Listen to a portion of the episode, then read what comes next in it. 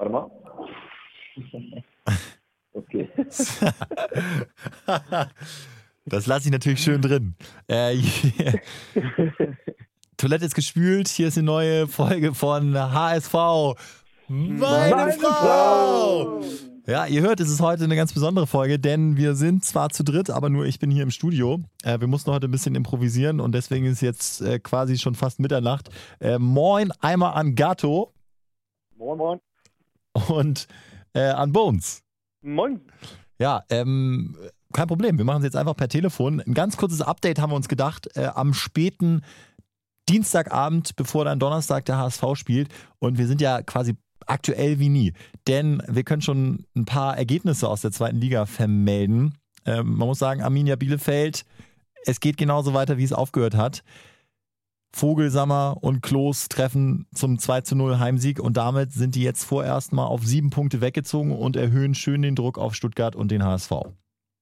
Das nervt so ein bisschen, muss man sagen, ne? Irgendwie, Bielefeld. Ja, Hat ja schon so ein bisschen auf den Einbruch gehofft, irgendwie. klar, man dachte, äh, vor allem, weil sie in der Hinrunde die letzten vier ähm, oder vier von fünf Spielen nicht gewonnen haben, dass es so ein bisschen ähm, abwärts geht, dass sie vielleicht so ein bisschen ins Denken kommen, aber man muss sagen, heute einfach ein souveräner Heimsieg. Die bleiben stark, die bleiben gefährlich. Bones, ganz kurz, äh, hast du einen Ticker, wie es aktuell bei den anderen Ergebnissen steht? Also Pauli Äh. hinten, das ist schon mal sehr gut. Äh, alle drei Heimmannschaften führen 1 zu 0. Fürth 1-0 gegen Pauli, Wiesbaden führt 1-0 gegen Aue und äh, die dritte Partie habe ich gerade nicht im Kopf, weil das Handy Regensburg. auch liegt. Ja. Genau, Regensburg führt auch Regensburg. 1-0. Ähm, und das ist insofern nicht gut, weil äh, Fürth äh, ist mit 28 Punkten denn in Schlagdistanz und Regensburg wäre mit 29 Punkten auch in Schlagdistanz, sollte der HSV nicht gewinnen. Was wir ja Und- ausschließen. Ne? Was wir ja komplett Korrekt. ausschließen. Genau. genau. Ähm, also der HSV dann jetzt äh, gegen Nürnberg am Donnerstagabend. Heimspiel. Äh, die Neuzugänge sind da. Ja, es ist jetzt, es ist jetzt alles bereitet. Es gab sogar auch nochmal den berühmten Warnschuss zur richtigen Zeit mit diesem 2 zu 5 gegen Lübeck. Da wollen wir jetzt auch nichts Größeres draus machen, als es war. Und ähm, mich würde mal interessieren, bevor wir jetzt sozusagen ins Jahr 2020 starten. Ich habe gedacht, wir machen heute mal eine kleine Runde äh, Players to Watch. Wer, glaubt ihr, hat Potenzial, der beste Spieler der Rückrunde zu werden? Gato, fang mal an. Beim HSV? Ja. Ähm, boah, schwierig.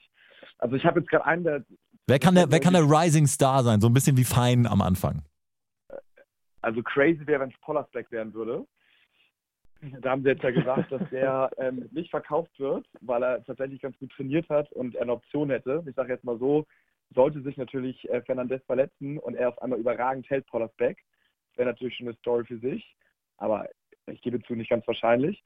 Ähm, und für mich der Rising Star ähm, wird boah, Kannst dich nicht entscheiden zwischen den ganzen vielen starken Anwärtern. Nee, es, es, sind, es sind sehr viele. Also entweder äh, Poyampalo, wo ich glaube halt einfach ein Stürmer, der macht halt vier geile Buden und dann sind wir aufgestiegen.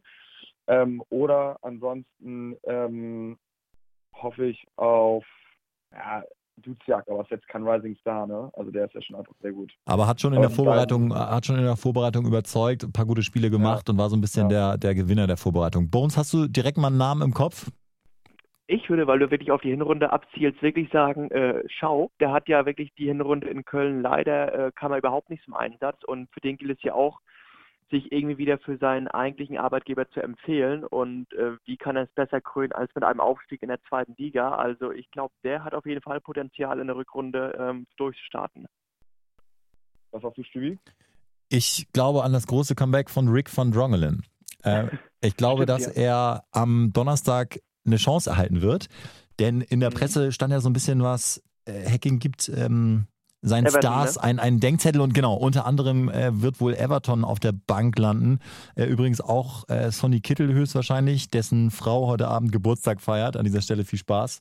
Äh, und äh, ich glaube, dass es Everton ähm, auf die Bank verschlägt und äh, Rick seine Chance kriegt, auf die er sowas von lauert, wie glaube ich noch nie Ja. irgendjemand auf eine Chance gelauert hat. Und dann wird, äh, dann wird, dann wird mit, mit Rick auf dem Platz, äh, halte ich uns einfach für noch präsenter, noch stärker und er wird der, der Held sein, der uns zum Aufstieg führt.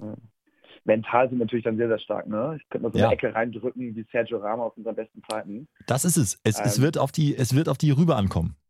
Ja, aber ich, ich, äh, jetzt fällt mir gerade noch ein Name ein, der ähm, zum, zum Beginn der Saison der Hinrunde sehr, sehr gut war. Und glaube ich, jetzt spielt ihm die Taktik so ein bisschen die Karten des Baccariata. Ähm, wenn wir jetzt ein bisschen auf Konter spielen und ein bisschen zurückziehen, dann kann natürlich seine Schnelligkeit noch krasser ausspielen. Und der hat jetzt einen gefühlten kleinen Hänger gehabt, so zum letzten Drittel der Rückrunde, wie aber auch die ganze HSV-Mannschaft. Ich glaube, der trumpft auch mal richtig auf, auch aufgrund der eventuellen taktischen Umstellung, zumindest äh, Variabilität, was Hacking angekündigt hat. Ja, Jatta auch in der Startelf wohl gegen Nürnberg, so wie es jetzt aussieht. Und dann jetzt nochmal so ein bisschen in die andere Richtung gefragt. Ich kann ja mal anfangen. Was glaubt ihr, sind jetzt, bevor es losgeht, bevor es wieder ernst wird, bevor es um Punkte geht, was sind die Gefahren? Was darf auf keinen Fall passieren? Ich habe mich heute mit einem anderen HSV-Fan drüber unterhalten und ich glaube, es gibt im Moment so im ganzen Konstrukt so ein paar Sollbruchstellen. Also so ein paar Mhm. ein paar, paar Sachen, die so ein bisschen unter der Oberfläche lodern und noch nicht ausbrechen. Aber ich glaube, sobald es sportlich nicht ganz so gut läuft, äh, werden die Dinger hochgehen. Und äh, da, da geht es so ein bisschen auch um, um alles drumherum. Stichwort äh, Verhältnis Hoffmann-Bold. Alleine, dass sie dazu Stellung beziehen in der Öffentlichkeit, schwierig. Ich finde, Dieter Hecking, habe ich auch schon im Podcast ein paar Mal angesprochen, seit Monaten eher dünnhäutig, gerade auch gegenüber den Medien.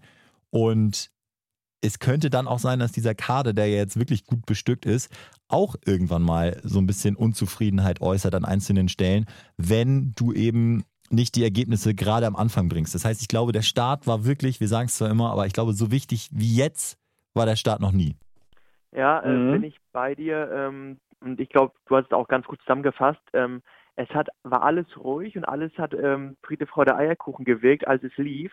Aber ähm, es tun sich jetzt, wo, äh, sag mal, der Druck von hinten auch kommt von den anderen Mannschaften, wirklich einiges auf, dass anscheinend äh, Bold und die Vereinsführung nicht immer einer Meinung sind und einige Spieler und Kittel jetzt schon wohl öfter, dass er halt wirklich extremst unter Leistungsschwankungen ähm, leidet.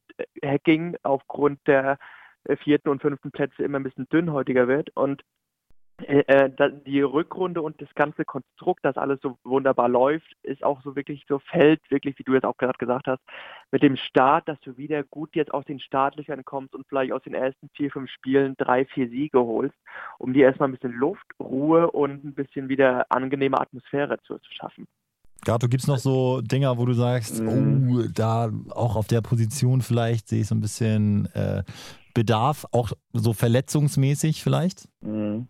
Klar, also normalerweise klassisch wäre Innenverteidigung, das, das sehe ich jetzt nicht irgendwie. Da haben wir so drei, vier Leute auf dem gleichen Niveau. Also ist ärgerlich, wenn zum Beispiel wenn natürlich Leibold ausfällt. Ne? Also Ja. der Bester Spieler der Hinrunde Säule. ne? Ja, genau über die Seite geht super viel und vor allen Dingen ist er halt auch einfach eingespielt. Und wenn dann ein neuer kommt, dann ist das äh, völliges russisches Roulette, was da passiert. ähm, Ja. Und dann so ein Fein wäre natürlich auch irgendwie uncool. Also wenn du halt im, in, in der Sechs, der einen Sechser, wenn der natürlich ausfällt, ist auch nicht so gut. Ansonsten würde ich sagen, sind die Ausfälle, wie auch immer ausfallen mag, ähm, ist irgendwie ganz gut zu kompensieren. Ähm, es gibt einige Ausfälle, die ärgerlicher werden, wie Duziak, ähm, aber äh, das ist alles irgendwie, wir haben ja nicht den ein, zwei, drei Überspieler. die Ähm, müssen. und die anderen. Punkte, die, die, die, anderen, die anderen Punkte ist natürlich, wäre es uncool und auch nicht gut, wenn jetzt irgendwie ein äh, anderer Verein einen riesen Lauf bekommen würde.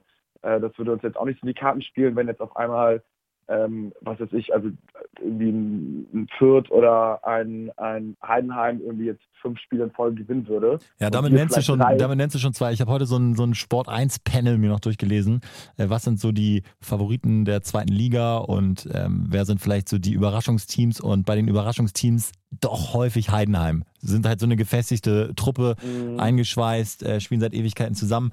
Waren irgendwie auch häufig schon in dieser Situation, um Platz 4, 5 und so äh, zu spielen Mhm. und haben jetzt, glaube ich, schon Bock auf Platz 3. Und ich glaube, so, Mhm. wenn man jetzt auf Krisenmannschaften guckt, ist Stuttgart noch vor uns im negativen Sinne, weil bei denen brennt auch der Mhm. Baum. Die haben jetzt einen völlig unbekannten äh, Italo-Schwaben da als Trainer äh, und Hitzelsberger hat schon, hat schon. Ist es ein Amerikaner? Amerikaner, ja. Okay, ja gut, aber äh, ich glaube, den So in zwei Jahren kennt den kein Mensch mehr. Und ähm, äh, Hitzelsberger hat auch schon Sachen gesagt wie, naja, die Entwicklung müssen wir jetzt erstmal zurückschrauben, jetzt müssen wir erstmal aufsteigen. Also Mhm. da brodelt's und das könnte uns zugutekommen, dass Stuttgart sich vielleicht selbst so ein bisschen rausschießt. Äh, da ist es ähnlich wie mit Hand bei uns. Äh, die Davi ist, ist der Dreh- und Angelpunkt. Ähm, und wenn der nicht spielt, dann gewinnen die auch nicht. so eine Nummer mit Hoffmann. Ähm, habt ihr zwar schon angesprochen, aber schön, dass ihr es auch endlich realisiert. Vielen Dank, ähm, dass Hoffmann halt sehr, sehr brodelnd ist. Ähm, und da finde ich, ähm, spielt so die, die Zeit, sage ich, gegen uns. Ne? Also das, was du meintest, Stübe, stimmt mit dem guten Start.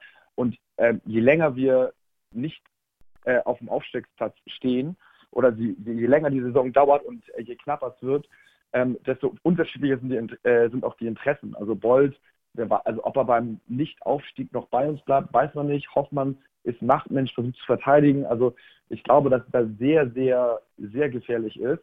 Ähm, drei Punkte, alles okay immer. Ähm, aber wenn so, sobald man dann man, man nicht punktet, glaube ich, ähm, ja, haben wir noch einige Folgen vor uns, wo wir das wahrscheinlich mal detailliert aufwarten müssen.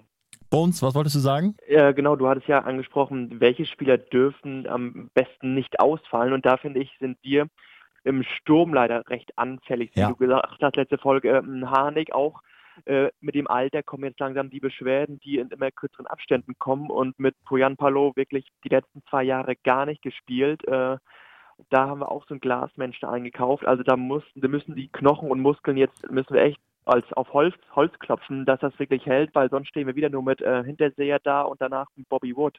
Und das ist Gut, schon, Bobby Wood, glaube ich, ist, äh, kannst du wirklich jetzt einen Haken hintermachen, wurde jetzt auch äh, öffentlich quasi abgesungen. Genau, habe ich auch gelesen. Aber Aber- wenn jetzt wirklich Poyan Palo und Hanek wirklich wegfallen, wieder Ja. verletzungsbedingt, dann hast du halt im Sturm wieder keine Auswahl und musst dann Ja, notgedrungen. aber, bei äh, aber, ja, aber du, du hast äh, Poyampalo, du hast Harnik, du hast äh, Hinterseher und du hast rein theoretisch Jatta, der auch irgendwie spielen kann, ganz vorne.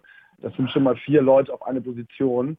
Das ist jetzt nicht, dass da irgendwie dann Mhm. irgendwie ein A-Liga äh, Jugend-A-Spieler irgendwie spielen. Ich würde auch sagen, also man, man kann jetzt auch nicht äh, die ganze Zeit vom, vom allerschlimmsten Fall ausgehen. Es ist eben so, Ja. wenn sich alle verletzen, dann hast du irgendwann Personalnot. Ja. Und äh, was man jetzt von, von Poyampalo gehört hat, äh, Jonas Bold hat sich ja da bei seinen alten Homies in Leverkusen genau erkundigt, ist, dass er äh, eine super Reha hatte nach der letzten Verletzung, dass er die Vorbereitung komplett durchgezogen hat, also mit wirklich 100 Prozent jetzt einsteigt. Und dann ist das auch ein legitimes äh, Leihgeschäft. Finde ich völlig Ja. okay. Und da, da setze ich auch echt Hoffnung rein. Ja. Also Ja. ähm, das, das nur mal als kurzes Update nochmal, damit ihr nochmal was zum Hören habt fürs Gefühl, bevor es dann am Donnerstag ernst wird. Äh, ich würde sagen, wir sehen uns alle im Stadion und äh, ich ich, ich habe noch eine Info. ja. Und zwar äh, spielt uns das in die Karten. Ähm, Matenia feiert sein Comeback Oh, das ist, das ist, Also das meine, spielt uns in die Karten, ja. gefühlt, äh, gefühlt ein Tor ist Ja. das schon mal sicher. Und Ja. ich hoffe, dass Dieter sagt, irgendwie viel aus der zweiten Reihe schießen. Der Patz garantiert. Also Gut, aber das spricht ja wieder für, das spricht schon wieder für Kittel in die Startelf, damit wir da äh, ein paar Freistöße aufs Tor gezogen kriegen. ja. Oh, kann Schaub, Schaub kann das ja auch. Aber wir, Jungs, wir lassen uns überraschen. Äh, wir wollten nur ein kurzes äh, Update geben und melden uns äh, schon am Freitag wieder mit äh, hoffentlich der Analyse zum Sieg. Die Sechser, die Sechserquote auf Tor Duziak nicht vergessen. Da kann man mal einen Zehner draufsetzen. Für den 60er zurück. Also Jungs, besser geht's sehr ja geil. Perfekt, perfekt. Das vielleicht noch kombinieren mit Sieg Australian Open Zverev. Heute Nacht, heute Nacht das Viertelfinale. Wie ist da die Quote? Äh, nicht gut, 1,60. Er ist leichter Favorit gegen Wawrinka. Oh, oh. Boah, das ist krass. Los geht's um 4.30 Uhr. Ich habe mir tatsächlich einen Wecker um 6.30 Uhr gestellt und werde da später einsteigen. Also, ich auch mal auf, ja. macht's gut, Jungs. Äh, wir sehen uns Freitag zur Analyse, zur Sieganalyse. Bis dann. Ciao. Luda, ciao.